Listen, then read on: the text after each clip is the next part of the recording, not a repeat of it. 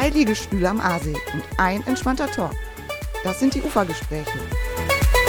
Von Alles Münster und dem Medienforum Münster. Hallo, herzlich willkommen zu den Ufergesprächen. Mein Name ist Michael Bürke, ich bin Redakteur bei Alles Münster. Heute bei den Ufergesprächen Markus Lebe, Oberbürgermeister von Münster. Herzlich willkommen, Herr Lebe. Schön, Danke, dass danke. Sie zu uns kommen konnten. Sehr gerne. Hier am Ufer des Aasys. Das ist ja quasi. Wollen wir die erstmal anstoßen? Das ist eine gute, sehr gute Idee. Sonst wird das ganz schal. Prost. Nee, das war um Gottes Willen. so, jetzt bin ich wieder ganz ohr. Alles klar. Das eine Aasee ist ja praktisch so ein bisschen Ihre Liegenschaft, oder? Also zumindest äh, eine gewisse Verbundenheit ist sicherlich vorhanden mit dem. Naja, das ist der See der Münsteranerinnen und Münsteraner. Viele identifizieren sich damit. Besuchende, die hierher kommen, finden das großartig, dass so nah Wasser hier ist und dass man auch mit dem Schiff zum Zoo fahren kann. Ähm, Es ist einfach eine echte Grünoase mitten in der Stadt. Ist schon ein echtes Geschenk, dass wir sowas haben. Ich denke auch, wir haben dieses Geschenk ja angenommen, wie Sie sehen, und haben das direkt äh, in ein Tonstudio umgewandelt. Genau, das Gewitterhintergrund freut sich auch schon. Das freut sich. genau. Das wird vielleicht für die Zuschauerinnen und Zuschauer ganz spannend heute werden. Ja, es wird so dunkel. Ja, genau. Wetter. Okay. Ähm, Sie sind ja nicht nur Oberbürgermeister von Münster, Sie wurden ja auch hier geboren in Münster. Ne? Ja, das ist richtig. Gar nicht weit von hier entfernt. Da hinten gab es mal früher die Wesener Rotklinik, die gibt es gar nicht mehr, direkt neben dem Zentralfriedhof und da bin ich geboren worden. Da sind Sie übrigens schon mittlerweile schon der zweite Gast, den wir hatten, der äh, da geboren wurde. Ach, tatsächlich? Ganz, ganz Ah, ja. interessant. Ja. Ja. hm. Vielleicht sollten wir die, äh, es sind offenbar so viele, vor allem herausragende Persönlichkeiten aus Münster, die dort geboren sind. Vielleicht sollten wir sie doch wieder reaktivieren. Ja, da müsste man aber das jetzige Haus abreißen und wieder da aufbauen. Na gut, das kenne ich nicht. Da weiß ich nicht, ob das Ich weiß es auch Verlust nicht, wäre. genau. ähm, können Sie uns vielleicht einmal kurz Ihren Werdegang so schildern? Auch so Ihre Zeit in Münster am Anfang. Ja, wir haben zunächst im äh, Mauritzviertel gewohnt und ähm, auf der zum Sandesstraße. Meine Eltern haben dann ein Haus in Körde gekauft, sodass ich meine Jugend und Kindheit in Körde verbracht habe. Übrigens sehr schön, ich habe mich in Körde immer sehr wohl gefühlt. Und dann haben wir sehr früh Kinder bekommen, haben studiert, dann haben eine Studentenehe geführt, haben in einem Studentenwohnheim gelebt, wo auch andere junge Studierende waren mit Kindern zusammen und haben uns da damals schon selber mit, also haben selber Kinderbetreuung organisiert, weil in dem Umfang, wie es das heute gibt, gab es das äh, damals noch gar nicht. Äh, haben eigene Kindergruppen gegründet, äh, zum Teil auch mit Externen, die dann äh, mitgeholfen haben, aber eben auch durch äh, Hilfe. War eine unglaublich schöne Zeit. Wir hatten wenig Geld aber ähm, viel Zeit, um ähm, mal zu picknicken, zu schwimmen oder was auch immer gerade war. Und ähm, das war schon eine ganz bedeut- bedeutsame Zeit und auch unsere Kinder, also zumindest die damals geboren waren, das waren dann die ersten beiden, haben davon dann auch äh, kräftig profitiert. Ja, dann ähm, äh, nach meinem Studium bin ich beim äh, LWL gelandet und bin dann nach dem LWL beim Bistum Münster in der Verwaltung gewesen und habe dann zum Schluss dort Organisationsentwicklung und Verwaltungssteuerung äh, gemacht und auch geleitet bin äh, danach Oberbürgermeister geworden, immer auch irgendwie politisch gewesen, äh, auch schon sehr stark ökologisch orientiert. Ich kann mich daran erinnern, dass wir in den 80er Jahren an äh, Ständen äh, den Leuten die Schuhe geputzt haben, um anzuregen, doch äh, Abstand zu nehmen von den Sprayflaschen, weil das damals mit äh, Fluor, Chlor, Kohlenwasserstoff versehen war und die sind ursächlich für das Ozonloch gewesen. Und da haben wir eben mit ganz einfachen Methoden an diesen Dingen gearbeitet und wir waren auch immer sehr skeptisch, was die Umwandlung der Rieselfelder anging, auch wenn das damals meine Partei anders gesehen hatte. Aber ähm, heute sind wir froh, dass dieses Kleinod auch erhalten geblieben ist. Meine Frau hat äh, ihr Studium beendet, ist Lehrerin, äh, erst in Körde auch an der Grundschule und mittlerweile in Wolbeck an der Grundschule. Und äh, ja, dann sind fünf Kinder in der Zwischenzeit äh, da, die alle mittlerweile schon aus dem Haus sind wiederum. Na, und mittlerweile sind sieben Enkel da. Ist das ähm, hilfreich, wenn man Oberbürgermeister äh, einer Stadt ist, dass man dort tatsächlich so eine, also wirklich so gewissermaßen von, von der Pike auf, also als Studierender, als, als Kind ja eigentlich schon, dann als Studierender mit all dem, was Sie gerade geschildert haben, erlebt hat? Ist das hilfreich? Ich glaube schon. Ich will allerdings auch nicht sagen, dass das bei denjenigen, die das nicht machen, nicht hilfreich wäre. Jeder hat sein, seine Sachen, die er mitbringt. Was ich mitbringen kann, ist, dass ich so ein bisschen das Gespür, Gespür habe, wie die Stadt tickt, wie die Stadtteile ticken, was die Menschen bewegt, was sie weniger bewegt. Ich glaube, jemand, der diese Stadt kennt, hat eine ganz andere Beziehung zu diesem See beispielsweise ähm, oder auch zu bestimmten Orten, die den Menschen heilig sind. Und das muss man so spüren. Das kann man fast in Worten gar nicht ausdrücken.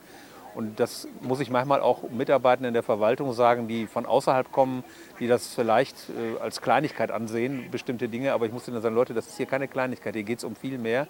Hier geht es um was Großes, was für die Menschen ganz wichtig ist. Und da müssen wir auch ein bisschen drauf genau achten und auch genau hingucken. Ja. Sie haben eben ähm, so quasi ihre ersten politischen Aktivitäten geschildert, das mit dem, mit dem Schuheputzen. Ähm, wäre denn da nicht eigentlich, wären nicht eigentlich die damals noch sehr jungen Grünen ihre Heimat gewesen? Die Grünen sind damals gerade erst im Entstehen gewesen und waren damals auch ganz schön flippig. Also ähm, ich habe damals in Erinnerung immer, dass es sehr viel Streit gab, sehr viele Konflikte gab. Und ich habe mich auch äh, damals in der CDU durchaus auch beheimatet gefühlt, aber eben auch als junger Wilder. Und äh, es lag auch ein bisschen an der Struktur, die wir in der Stadt hatten. Damals war ein äh, Ratsherr in unserem Stadtteil, Jörg von Höfen, der ist später Oberbürgermeister geworden. Der hat sich mit sehr vielen jungen Leuten zusammengesetzt in der damaligen Kneipe Holtmann und hat nicht große Werbung gemacht für die CDU, sondern er hat einfach einen Stapel an Parteiprogrammen mitgebracht und wir haben dann einen ganzen Abend Parteiprogramme durchgearbeitet und darüber diskutiert. Und das fand ich eigentlich sehr bemerkenswert, dass da mal jemand war, der einem jetzt nicht irgendwelche Sprüche losgelassen hat, ihr müsst das und das machen oder die und die wählen, sondern setzt euch mal mit dem auseinander, was euer Wertesystem ist, was für euch wichtig ist. Findet ihr das wieder und was können wir dazu leisten, dass ihr euch wiederfindet? Das war damals dieses Narrativ von dem und das hat mich durchaus auch geprägt. Sie haben eben schon auch, auch Ihren beruflichen Werdegang kurz geschildert. Ähm, wie wird man eigentlich Oberbürgermeister? Oder an welchem. Indem man gewählt wird. Aber man muss sich ja erstmal aufstellen lassen, glaube ich. Es ja. ähm, kann einem ja nicht zufällig passieren, dass, man, dass einer klingelt und sagt, du bist übrigens Oberbürgermeister, weil man mhm. gewählt hat. Ähm, an welchem Punkt hatten Sie so den Gedanken, dass das vielleicht der richtige Weg wäre? Also ich hatte tatsächlich den Gedanken nicht vorher, sondern der ist irgendwie auch entstanden. Ich bin 1999 zum Bezirks, damals noch Bezirksvorsteher, dann Bezirksbürgermeister gewählt worden, ohne je vorher in einem Organ der kommunalen Selbstverwaltung oder Bezirksvertretung oder Rat gewesen zu sein. Bin allerdings vorher auch sehr intensiv äh, auch ehrenamtlich engagiert gewesen. Ich habe das Galizienhaus damals geleitet, auch das kulturelle Programm ehrenamtlich, komplett ehrenamtlich mit organisiert. Äh, war in den Kirchengemeinden aktiv, auch schon in der Jugendarbeit und hatte also durchaus ein Gespür für Ehrenamtlichkeit im Sportverein, stellvertretender Vorsitzender. Und ich bin dann äh, Bezirksbürgermeister geworden in zwei Wahlperioden. Und das hat mir auch Spaß gemacht und habe dann auch so nach dem Motto immer gemacht, also ein Amt ist immer das, was man selber raus macht. Und das habe ich dann auch wirklich gemacht und war erstaunt, wie viel dann doch umzusetzen war und auch wie ich wirklich umsetzen konnte. Das war im Stadtbezirk Südost, das ist Wolbeck, Kremmendorf und Angelmodde, damals das äh, Baugebiet Wolbeck Nord gebaut worden. Äh, die Grundstücke gingen dabei teilweise gar nicht auf den Markt, weil es einfach äh, keiner wollte. Das war also ganz ungewöhnlich. Und dann kam ja diese große Wende, dass die Stadt auf einmal anfing zu wachsen und wir auf einmal eine Schule bauen konnten und Schulen bauen konnten, was vorher undenkbar gewesen war. Es zeichnete sich schon ab, dass es eine Konversionslage geben würde, also dass die Kasernen auch von den Truppen verlassen würden. Das konnte man schon erahnen, auch wenn noch ein richtiges Datum noch nicht bekannt war. Dann bin ich äh, auch in der Partei tätig gewesen, bin Kreisvorsitzender geworden und mein Vorgänger hat dann entschieden, nicht mehr weiter zu kandidieren. Und dann bin ich von mehreren gefragt worden, ob ich mir das nicht vorstellen kann. Und dann bin ich in einen Wettbewerb getreten. Erst einen innerparteilichen Wettbewerb, der dazu geführt hat, dass es am Hafen eine wahrscheinlich die größte CDU-Veranstaltung der Stadt Münster gegeben hat, nämlich mit 1200 Teilnehmerinnen und Teilnehmern in einem großen Festzelt auf dem Platz, weil die ursprüngliche Halle der Stadtwerke dafür gar nicht ausreichte. Und war natürlich auch viele Neugierige da, viele Zuschauer. Es war ganz witzig, hatte so ein bisschen Schützenfestatmosphäre. Das glaube ich. Sind Sie immer noch froh darüber, dass Sie sich damals diesen Wettbewerb gestellt haben? Oder denken Sie manchmal so, oh, also Kamera oder so wäre jetzt auch okay? Ich finde, dass äh, dieser Beruf und diese Berufung immer noch sehr viel Spaß und Freude macht. Es ist wie in jedem Beruf, es gibt 15 Prozent, die sind äh, nicht so erfreulich. Aber 15 Prozent ist eigentlich relativ wenig. Ähm, es ist wahnsinnig spannend, unglaublich vielfältig. Und ich habe das große Glück, Oberbürgermeister in Münster sein zu dürfen, weil ja doch diese Stadt eine unglaublich hohe Anziehungskraft hat. Und meistens erfahre ich das immer, wenn wir Besuch von außerhalb erfahren, kürzlich noch aus unserer Partnerstadt Fresno in Kalifornien, wo man schon merkt, dass die Leute einem signalisieren, er wohnt hier eigentlich in einer Blase, in einer Blase äh, des, des Guten und äh, des guten Lebens. Und ähm, es tut manchmal ganz gut, das auch von außerhalb zu hören. Aber es gehört eben auch diese bürgerschaftliche Leidenschaft der Münsteranerinnen und Münsteraner dazu, die schon ein Gespür haben, wie kostbar ihre Stadt ist, aber wie zerbrechlich die auch ist. Und dass man immer wieder dafür Sorge tragen muss, dass dieses kostbare Gebilde Münster auch gepflegt wird, geschützt wird. Und da tragen die Menschen zu bei, die hier leben. Und da trägt auch die Achtsamkeit zu bei, die die Menschen miteinander haben. Mhm. Sie sprachen es gerade an, die Blase. Ist es so? Leben wir in einer Blase? Also ist es bei uns viel schöner als anderswo? Haben wir, haben wir eigentlich überhaupt gar keine Probleme bei uns? Natürlich haben wir auch Probleme und ich würde mich auch immer dagegen verwehren, wenn Münster tituliert wird mit der schönen Stadt. das ist auch kein Attribut, was eine Stadt anziehen macht. Eine Stadt wird dann anziehen, wenn sie spannend ist, wenn sie Brüche aushält, wenn sie auch ähm, in der Lage ist, ganz unterschiedliche Herkünfte zu vereinen oder zumindest anzunehmen und sie irgendwie auch zur Stadtfamilie dazugehörig fühlen zu lassen. Und das ist eigentlich die entscheidende Frage. Gelingt es uns, eine Stadt zu führen, eine Stadt zu tragen, wo wir sagen können, jeder, der hier lebt, hat irgendwie das Gefühl, dazuzugehören. Äh, auch Menschen, die kein Obdach haben oder auch Menschen, die geflüchtet sind. Das ist ganz, ganz wichtig, auch für den Zusammenhalt. Und auf der anderen Seite ist es auch so, dass eine Stadt ähm, auch das Attribut haben muss, jedem zu gehören. Also die Stadt gehört nicht nur denen, die Geld haben oder die viel zu sagen haben, sondern wirklich jedem. Und deshalb legen wir ja auch großen Wert darauf, dass wir so öffentliche Orte auch pflegen, dass wir immer diese Balance zwischen Handelsorientierung und Gemeinwohlorientierung einhalten und auch nicht alles kommerzialisiert wird, sondern einfach auch sagen, diese Stadt muss ihre Wohnzimmer haben für die Menschen, muss ihre Begegnungsorte haben, weil eine Stadt wie Münster ist auch irgendwie eine Stadtfamilie mit ganz unterschiedlichen Leuten, manchmal auch schwarzen Schafen, wie das in Familien so ist, aber eben auch Orten und Zeiten, wo das familiäre spürbar wird. Orte sind zum Beispiel die äh, ist der Prinzipalmarkt oder in den Quartieren äh, bestimmte Plätze, wo sich Menschen begegnen. Manchmal auch nur Spielplätze, wo Menschen unterschiedlicher Generationen und Jugendliche und Kinder sich treffen. Und Zeiten sind Veranstaltungen wie Stadtfeste oder ähnliche Dinge, die dann eben auch mit dazugehören. Oder in diesem Jahr natürlich auch Friedensfeste und was auch immer alles stattfindet. Ja, wir hatten jetzt vor ein paar Tagen eine sehr große auch viel beachtete Veranstaltung in Münster. wir haben ständig viel beachtete Veranstaltungen. Ja, aber ich glaube, die sind ja auch nicht gerade ja. jeden Tag ja. mal, in den Tagesthemen oder so. Ich äh, meine jetzt natürlich den Friedenskongress, mhm. kürzlich mit äh, Pistorius als Gast und Klitschko und noch vielen anderen markanten Menschen. Ist das auch für einen Oberbürgermeister so ein Highlight äh, im Jahr? Mhm. Es ist deshalb auch ein Highlight, weil Münster und Osnabrück sich schon als Friedensstätte sehen und das auch programmatisch aufbereiten. Und es sind nicht nur die Stadtverwaltung oder Stadtoberhäupter, die das so sehen, es sind ganz viele Menschen, die sich damit identifizieren. Und in einer Zeit wie dieser, wo wir auch dieses 375-jährige Jubiläum des Westfälischen Friedens vorbereitet haben, haben wir in der Vorbereitungszeit ja überhaupt nicht daran gedacht, dass es diesen unglaublichen Angriffskrieg auf die Ukraine geben würde. Und deshalb war das schon ein Highlight, ähm, sicherlich auch noch nachjustierbar an der einen oder anderen Stelle.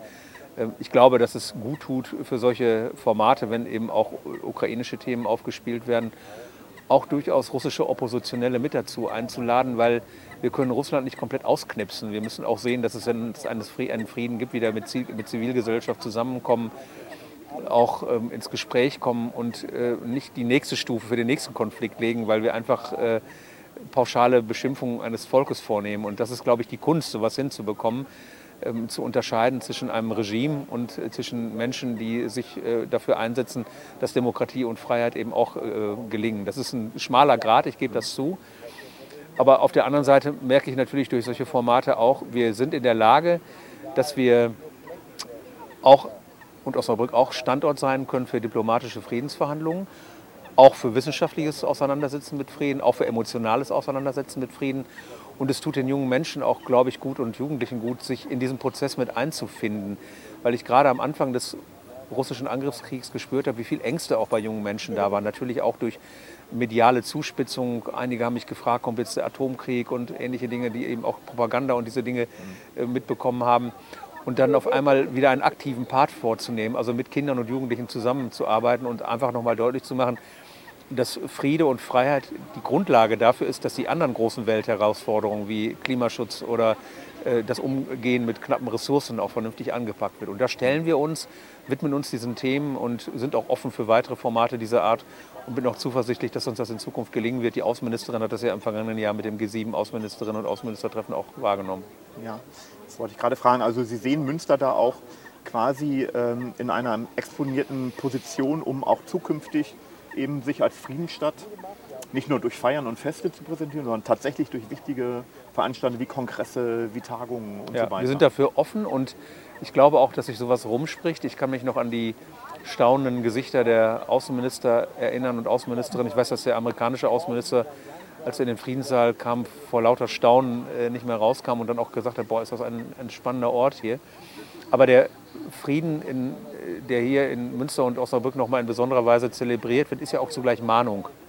Wir denken sehr statisch an die Zeit der Friedensverhandlungen, die im sehr komplex und sehr kompliziert war. Henry Kissinger sagt, das war eine Blaupause für die Lösung anderer komplexer äh, Kriegssituationen. In gewisser Hinsicht kann das auch durchaus äh, der Fall sein. Aber wir spüren auch, dass ähm, wir uns immer auch die Gedanken machen müssen, wie sichere ich eigentlich Frieden. Und ähm, in Münster ist das Völkerrecht begründet worden. Es ist ein, eine Ordnung geschaffen worden, die Souveränität und Territorialität äh, anerkennt. Aber eine Ordnung, die nicht eingehalten wird, hilft gar nichts. Und deshalb muss man sich auch darüber im Klaren sein, Frieden muss auch immer gesichert werden, äh, sonst äh, wird das sehr schwierig. Wir haben jetzt gerade über die, wir, über die große Weltpolitik gesprochen, ähm, aber in erster Linie ähm, sind Sie ja Oberbürgermeister von, von Münster. Der, was würden Sie, wenn Sie jetzt so, so ein Ranking vornehmen müssen, so als die drei drängendsten Fragen oder eben vielleicht auch Probleme mhm. Münsters identifizieren? Münster ist in den letzten zehn Jahren stärker gewachsen, als Coesfeld groß ist. Wir haben 40.000 neue Menschen hier empfangen dürfen, weil die natürlich auch gerne hier leben. Wir haben auch Geflüchtete hier. Wir haben aber auch eine Menge neuer sozialversicherungspflichtiger Arbeitsplätze hier schaffen können. Das führt natürlich dazu, dass es eine zunehmende Mangellage an bezahlbarem Wohnraum gibt. Das ist ein ernsthaftes Problem.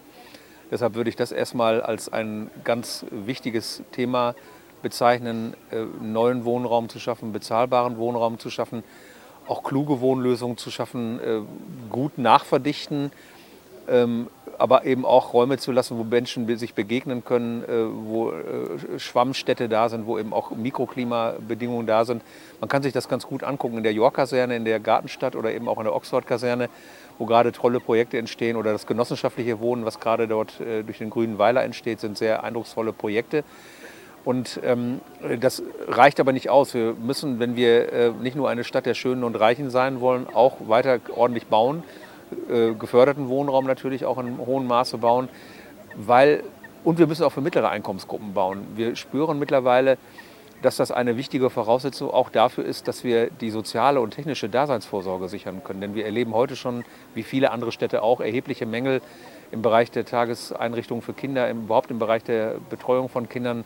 Das hat sehr viel zu tun mit der Vereinbarkeit von Familie und Beruf. Und wenn wir das nicht hinbekommen, ist das ein echtes Problem. Mhm. Oder auch im Bereich der Pflege oder der äh, Krankenhäuser ähm, wird es schwierig, wenn uns das nicht mehr gelingt oder Altenbetreuung genügend Menschen zu gewinnen, die diese Berufung auch wahrnehmen. Denn äh, es ist für die sicherlich nicht sonderlich attraktiv, 50 oder 60 Kilometer von woanders her hierher zu fahren. Und das Gleiche gilt für die technische Infrastruktur. Wir müssen nach wie vor auch bezahlbaren Wohnraum schaffen für Mitarbeitende der Feuerwehr, der Abfallwirtschaftsbetriebe, der Rettungskräfte, äh, letztlich auch der Polizei, ähm, damit das ganze Gemeinwohl auch funktioniert. Das Zweite ähm, ist tatsächlich auch Klimaschutz und Klimaanpassung. Das sind die großen Themen. Wie kriege ich Klimaschutz auch vor Ort hin? Äh, wohl in dem Wissen, dass wir zwar ein extrem kleiner Teil dieser Welt sind, aber durchaus in der Lage sind, aufgrund der Rahmenbedingungen, die uns zur Verfügung stehen, auch Blaupausen zu liefern, wie Klimaschutz gelingen kann. Einmal von der Art und Weise, wie wir äh, unsere, äh, unsere Häuser bauen, von der Art und Weise, wie wir Mobilität beschreiben, aber auch, wie wir mit Wirtschaft zusammen technologische Lösungen finden können. Ich bin ganz beeindruckt, wie Unternehmen in Münster, wie zum Beispiel die Westfalen AG oder auch ähm, BASF, äh, auch sich äh, durchaus transformieren oder Fiege und eben, äh, sagen wir mal, diesen grünen Weg gehen und darin auch eine, eine wirtschaftliche Potenz erkennen, mit der man arbeiten kann. Und ich glaube auch, dass unsere Möglichkeit, mit Batterieforschung ganz neue Wege zu gehen, äh, auch durchaus von globaler äh, Bedeutung sein können und damit auch Vorbildfunktionen haben können. Mhm. Äh, also das spielt eine wichtige Rolle, aber wir müssen uns nichts vormachen. Wir sind mitten im Klimawandel. Da vorne kommt das Gewitter. Ja. ähm, und wenn ich an die schlimmen Bilder aus Libyen denke oder äh, aus Griechenland, und es gab mehrere solcher schlimmen Bilder in diesem Jahr, wo gerade auch ähm, der globale Süden, der eigentlich nie in hoch, hohem Maße CO2 produziert hat, jetzt von dem äh, oder von dem benachteiligt wird, was wir über Jahrzehnte und Jahrhunderte gemacht haben, dann kommen einem schon auch moralische äh, Herausforderungen. Wir müssen da natürlich auch entsprechend helfen und auch unsere Dinge äh, dann äh, entsprechend äh, rüberbringen. Und ähm, wir dürfen uns nichts vormachen. Klimaanpassung ist erforderlich. Wie kriegen wir unsere Menschen geschützt? Wir haben schon ein Riesenprogramm in Münster aufgelegt, in dem wir auch ähm, Bachdurchläufe vergrößert haben, indem wir Hochwasserschutz geleistet haben. Die Kanalstraße hat einen Deich bekommen. Das ist das erste Mal in meinem Leben, dass ich in Münster einen Deich eröffnet habe, ein unterirdisches Pumpwerk. Und das gehört eben auch mit dazu. Wie gehen wir eigentlich mit diesen Dingen um? Und das Gleiche gilt auch fürs Mikroklima. Wie kann ich dafür Sorge tragen, dass auch in Zeiten heißer Temperaturen auch gerade ältere Menschen geschützt werden und auch frische Luft da ist. Übrigens auch Oxford-Kaserne ein gutes Beispiel, wo wir solche, solche Regeninseln äh, bauen werden und damit eben auch ein gutes Mikroklima da ist. Ja, und das Dritte ist, ich spreche jetzt gerade aus der akuten Situation heraus, wie gelingt Integration. Das ist von erheblicher Bedeutung, dass wir die vielen Geflüchteten, die im Moment äh, aus den Kriegsgebieten kommen, aber auch aus klimageschädigten Gebieten kommen, äh, so schnell und auch gut in das Gefüge hier einsortieren können, äh, denen ein Stück zu Hause geben und möglichst schnell auch am Arbeitsplatz einen Arbeitsplatz beschaffen und vor allen Dingen den jungen Menschen auch entsprechende Bildungsangebote machen, damit sie Chancen sehen für ihre Zukunft und nicht aus lauter Frust nachher in eine schräge Bahn reingeraten, kriminell werden oder wie auch immer. Das ist schon etwas, was also ich so im Moment als die drei wichtigsten Themen bezeichnen würde. Ähm, ein Thema ist ja auch immer die Mobilitätswende. Münster ist ja da als Fahrradstadt möglicherweise ja. schon auf einem guten Weg, aber es gibt ja immer auch Luft nach oben. Oder meinen Sie, dass wir da eigentlich schon auf der Höhe der Zeit sind Nein, mit unserer Fahrradfreundlichkeit? mit der Fahrradfreundlichkeit gehen wir, geben wir einen wichtigen Impuls. Mhm. Wir sind da ein nationales Vorbild ähm, mit 47 Prozent Fahrradfahranteil. Da sind wir ungefähr auf der Größe von Utrecht und Amsterdam. Aber was wir viel schneller und viel besser brauchen, sind Alternativen zum motorisierten Individualverkehr. Weil es wird nicht so sein, dass die Leute einfach asketisch aufs Auto verzichten werden. Es wird sicherlich auch in Zukunft andere Antriebssysteme geben, als das heute der Fall ist. Aber wir brauchen eine viel stärkere Beschleunigung für Alternativen, wie zum Beispiel äh, die Münsterland-S-Bahn. Die Prozesse dauern viel zu lange und ich äh, wundere mich immer darüber, wie lange es allein dauert, eine vorhandene Bahnstrecke, nämlich die äh, WLE, die von Münster nach Sendenhorst führt oder eigentlich nach Neubeckum, wieder in den Personenverkehr zu überführen. Die Trasse liegt da, ähm, die, die Gleise liegen da. Äh, und äh, seit 25 Jahren wird darüber diskutiert und es geht jetzt schon wieder darum, dass Gutachten, die damals aufgestellt werden, schon wieder erneuert werden müssen. Also ich finde das, und das liegt nicht an der Stadt, auch nicht am Kreis Warndorf, sondern das sind Rahmenbedingungen, die ähm, von extremer Bürokratie geprägt sind, von wenig Agilität. Und ich finde, dass man bei solchen Projekten andere Arbeitsmethoden entwickeln muss. Die Prozesse müssen ineinander übergehen. Es darf nicht erst das gemacht werden, dann das nächste und dann das nächste. Das führt einfach zu erheblichen Verzögerungen. Und wenn wir wirklich national die Mobilitätswende hinbekommen äh, wollen, müssen wir, die Exekutive muss äh, die Prozesse beschleunigen, die Legislative muss Gesetze erlassen und auch den Mut dazu haben, diese Dinge zu beschleunigen. Und die Gerichte müssen letztlich auch den Mut haben, das umzusetzen, was das Verfassungsgericht vor zwei Jahren auf äh, die Agenda geschrieben hat, denkt an die Freiheit kommender Generationen. Und im Zweifel ist in der Abwägung der Rechtsgüter, also den Eigentumsrechten derer, die an der Bahnlinie liegen und den kommenden Generationen dann auch durchaus mehr Augenmerk zuzulenken äh, auf die Interessen der, und die Freiheit der kommenden Generationen, damit man eben solche Prozesse auch hinbekommen kann. Da würde ich mir in der Tat mehr Beschleunigung wünschen. Aber ähm, wir sind ja mit der WLE, die ja in Zukunft S8 heißen wird, hoffentlich auf gutem Weg. Ich hatte heute noch ein Gespräch mit den Akteuren, die da unterwegs sind und heute auch noch mal mit dem Bahnbeauftragten der Deutschen Bahn, die parallel natürlich das S-Bahn-System auch mit begleiten. Und ich hoffe, dass wir dann in spätestens zehn Jahren ein, eine vernünftige S-Bahn-Verbindung im Münsterland bekommen werden. Ist das ein, Sie haben eben diese, diese große, diese, diese bürokratischen Probleme geschildert, das hört man ja auch oft auch aus der Industrie. Ähm, ist das ein typisches münstersches Problem oder ist das tatsächlich eher ein deutsches Phänomen? Das ist ein deutsches Phänomen. Es ist in gewisser Weise eigentlich auch tragisch. Es ist eigentlich ein Wohlstandsproblem. Wir haben das Glück, schon so viele Jahre im Frieden leben zu dürfen. Und wir haben eben nicht die Situation, dass wir jetzt aus einer Not heraus etwas aufbauen müssen, sondern es kommen immer wieder neue Anforderungen, immer wieder auch gute gemeinte Anforderungen. Das ist auch alles richtig, dass wir äh, auf äh, Biodiversität achten, auf ähm, Artenschutz und all diese Dinge, auf Lärmschutz.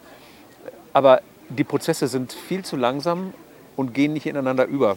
Und das ist das Problem. Sie müssen agiler bearbeitet werden und wir müssen uns in gewisser Weise auch in den Köpfen von diesen klassischen ähm, sagen wir mal, Fachidiotien verabschieden, sondern das Projekt als Ganzes sehen und jeder liefert seinen Beitrag dazu. Heute ist jeder in seinem Fach, macht es natürlich pflichtgemäß auch seine Aufgabe, was zu machen, aber das ist schwierig und das äh, ist äh, deutlich komplizierter.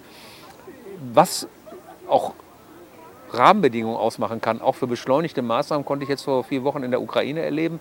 Ich habe dort unsere ukrainische Partnerschaft, äh, Partnerstadt Vinica besucht.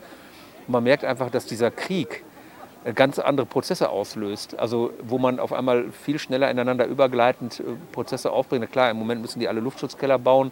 Die Schulen gehen erst wieder ans Netz, wenn die Luftschutzkeller fertiggestellt sind. Aber der Zusammenhalt ist eben ein ganz anderer und äh, auch die Fachverwaltung ist sehr konzentriert. Und ehrlicherweise konnten wir das in Münster ja bei den Krisen, die wir hatten, Covid-19 beispielsweise oder auch bei den äh, Herausforderungen, die wir im Zusammenhang mit den Geflüchteten hatten, auch sehen oder bei dem Hochwasser. Dann kann man, wenn man ein Ziel hat, die Krise so schnell wie möglich zu bewältigen, dann gelten erstmal andere Anforderungen als nachrangig und dann funktioniert auf einmal Agilität. Schade, dass es dafür immer eine Krise braucht. Ne? Das ist schade. Auf der anderen Seite ist es natürlich so, ähm, wir, müssen, wir sind ein Rechtsstaat, auch die Verwaltung muss nach Recht und Gesetzmäßigkeit handeln. Und wenn eine Krise da ist, dann gibt es eben auch ähm, Rahmenbedingungen, die es der Verwaltung auch erlauben, über diese Dinge hinausgehen. Und ich habe selber einen ähm, Transformationsprozess in der Verwaltung angestoßen, wo wir selber auch die Verwaltung der Zukunft aufbauen wollen, wo wir eben auch ähm, dezernatsübergreifend, projektbezogen arbeiten, wo wir noch agiler arbeiten und äh, auch eher in der Lage sind, Prioritäten zu setzen, indem wir auch äh, selber priorisieren und auch ein entsprechendes Monitoring dafür zur Verfügung stehen haben. Sie sind ja nicht nur Oberbürgermeister von Münster, Sie sind auch Präsident des Deutschen Städtetags. Was ist das für ein Gremium eigentlich? Der Deutsche Städtetag ist ein Netzwerk der großen Städte in Deutschland, auch kleinere sind dabei, Mitgliedsstädte und versteht sich einmal auch als Lobbyorganisation gegenüber den Ländern, gegenüber Bund und Europa, aber versteht sich auch als Netzwerk zum Best-Practice-Austausch oder auch zur fachlichen Vorbereitung von Themen, die viele Städte etwas angehen. Bei mir ist es zum Beispiel so, wenn irgendwo ein äh, Problem auftaucht, wir hatten heute ein Thema Glasfaser, ähm, dann ist natürlich für uns immer die Frage, wie gehen eigentlich andere Städte damit um oder äh, was sind eigentlich die fachlichen Expertisen, die der Deutsche Städtetag dazu rausbringt. Und das hilft natürlich sehr weit, sehr gut weiter. Oder wenn es um die Frage geht von Klimaschutzkonzepten, wie kann man da äh, gemeinsam auch sein Know-how austauschen, wie kann man sich da weiterentwickeln aber natürlich auch in der Lobbyarbeit, ähm, in den ganzen wichtigen Themen, äh, die uns bewegen. Wohnbau, da können wir alleine nicht die Tools aus dem Werkzeugkoffer holen, sondern da sind Bund und Länder auch gefragt. Hatte ich letzte Woche noch mit der äh, Wohnbauministerin äh, ein Gespräch drüber. Oder auch die, die großen Themen Integration. Ähm, wir müssen dann auch ehrlich dem Bund gegenüber signalisieren, wozu wir im Moment noch in der Lage sind und was am Ende des Tages schwierig wird. Mhm. Und wir kriegen natürlich sehr stark vor Ort mit, was die Menschen wirklich auch bewegt. Und ähm, wir sind diejenigen, die am meisten damit auch konfrontiert werden. Ich habe manchmal das Gefühl, dass viele im Moment das, so die Sorge haben, dass die Politik an denen vorbei regiert und gar nicht auf deren äh, wirklichen Sorgen eingeht. Wie kriegt man Vereinbarkeit von Familie, von Familie und Beruf hin? Wo kriegen wir eigentlich die Energie her, wenn wir in Zukunft Mobilität elektrifizieren wollen, Heizung elektrifizieren wollen, wenn wir ähm, so, so, das sind so Fragen, die, äh, die überhaupt nicht richtig äh, geklärt werden. Mhm. Oder auch die Frage, was ist mit meiner Alterssicherung? Und stattdessen werden oft sehr viele Nebenkriegsschauplätze bearbeitet. Da wird sehr viel Zeit für verwandt, da wird sehr viel Wut und äh, Aufmerksamkeit entwickelt, aber so dieses sich den, den wahren Sorgen der Menschen zuwenden, das fehlt manchmal so ein bisschen. Und das können wir Kommunen natürlich sehr gut, weil wir die auch erkennen. Aber es geht dann auch darum, die zu bündeln und dann den Leuten auch ganz ehrlich zu sagen, das können wir als Kommunen. Aber da sind, äh, und dann auf der anderen Seite auch zu sagen, da sind wir auf andere angewiesen. Und deshalb ist, liegt uns immer auch auf einen sehr äh, partnerschaftlichen Austausch mit Bund und mit, mit Land. Aber manchmal knirscht es auch natürlich, klar. Das klingt ja auch nach einer durchaus ambitionierten oder nach einer, einer aufwendigen Tätigkeit. Ähm, kann man beides unter einen Hut bekommen? Also Oberbürgermeister einer westfälischen mhm. Großstadt mhm. zu sein, auf der anderen Seite Städtetagspräsident, ist das drin? Also die ähm, Städtetagspräsidentinnen und Präsidenten der vergangenen Jahre, Willy Brandt war übrigens auch mal Städtetagspräsident, ähm, geht immer nur, wenn man auch selber Oberbürgermeister ist oder Oberbürgermeisterin. Das kann nie ein anderer machen, weil wir einfach auch diejenigen sind, die äh, streng an den Dingen dranstehen. Und wir reden ja beim Deutschen Städtetag nicht über die Windverhältnisse am See Genezareth, sondern wir reden ja im Kern über die Themen, die uns auch ähm, behandeln. Und ich finde das immer interessant. Der Städtetag unterteilt sich ja einmal in ein Präsidium, dann in einen Hauptausschuss. Also das Präsidium tagt vier bis fünfmal im Jahr, der Hauptausschuss äh, zweimal und die Hauptversammlung alle zwei Jahre, wo dann über 2000 Mitgliedsstädte kommen. Ähm, es ist schon so, dass die ähm, diese, dieser Zusammenhalt auch der Kolleginnen und Kollegen aus dem Präsidium, obwohl sie unterschiedlicher politischer Herkunft sind, schon eindrucksvoll ist. Und manche sprechen immer von Selbsthilfegruppe für HVBs, also für Hauptverwaltungsbeamte. ähm, aber es sind eben doch in den Städten äh, überall die gleichen Probleme. Zwar mit unterschiedlichen Akzentuierungen, aber ähm, zu wissen, dass man da in guter Gesellschaft ist und die auch gemeinsam äh, herauszudestillieren, wo sind eigentlich die Themen, die uns am meisten auf den Nägeln brennen und wie können wir auch daraus äh, Schlussfolgerungen ziehen, das ist schon sehr, sehr hilfreich. Und die Themen, die da bespielt werden, sind natürlich die gleichen, wie, ähm, wie in Münster auch bespielt werden. Es gibt Ausnahmen. Sehr aktuell ist natürlich im Moment auch die Frage der Krankenhausfinanzierung. Wir haben Gott sei Dank kein kommunales Krankenhaus. Aber sollte mal ein äh, Krankenhaus in die Grätsche gehen, dann sind wir als Kommune natürlich auch reif und müssen dann uns auch verhalten. Und wir haben natürlich kein Interesse daran, keine deutsche Stadt, dass die Krankenversorgung nicht mehr richtig funktioniert. Auch das müssen wir genau beobachten. Äh, Städte wie Leipzig äh, die haben massive finanzielle Mittel auch zur Unterstützung in die Krankenhäuser reingegeben. Das müssen wir alles sehr ernst nehmen. Oder Städte, die eben nicht so gute Rahmenbedingungen haben wie Münster, die im Strukturwandel stecken oder die äh, äh, mit, erheblicher, äh, mit erheblichem Integrationsaufwand zu rechnen sind. Da gibt es ja auch durchaus einige im Ruhrgebiet. Die müssen wir auch mit in den Blick nehmen. Und ein Kerngedanke ist immer auch der Grundsatz des, äh, der, oder der, der verfassungsrechtliche Grundsatz aus dem Grundgesetz, Gleichwertigkeit der Lebensverhältnisse. Das ist eben auch einer der Punkte, mit denen wir uns werden auseinandersetzen müssen und auch immer darauf achten, dass Städte, die zum Beispiel in Ostdeutschland benachteiligt werden, auch die Chance haben, selber auch von den Möglichkeiten eines Staates partizipieren zu können. Herr Oberbürgermeister, wir sind schon fast am Ende. Eine allerletzte Frage, wie man immer im Fernsehen so sagt, mit äh, Bitte um kurze Antwort. Ähm, was wünschen Sie sich für Münster sagen wir, in den nächsten 10, 20 oder 30 Jahren? Mhm. Eine, oder ich sage das mal so, in einer Zeit des rasanten Wandels, in der wir uns befinden, einem Wandel, den es noch nie gegeben hat in der Geschichte, die Chancen für das gute Leben sichern. Das Sehr ist ein schönes Schlusswort. Herzlichen Dank. Sehr gerne. Herzlichen Dank auch euch, die ihr heute wieder zugeschaut oder auch zugehört habt, je nachdem. Das war eine weitere Ausgabe der Ufergespräche. Schön, dass ihr dabei wart. Folgt uns auf YouTube, auf dem Kanal von Alles Münster und auf den gängigen Podcast-Plattformen. Tschüss und bis zum nächsten Mal bei den Ufergesprächen. Tschüss.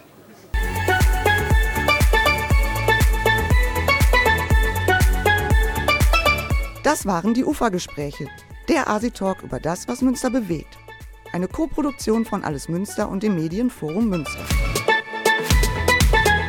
Redaktion Thomas Hölscher und Jennifer von Dahn. Ton Ralf Klausen. Moderation Michael Bürke.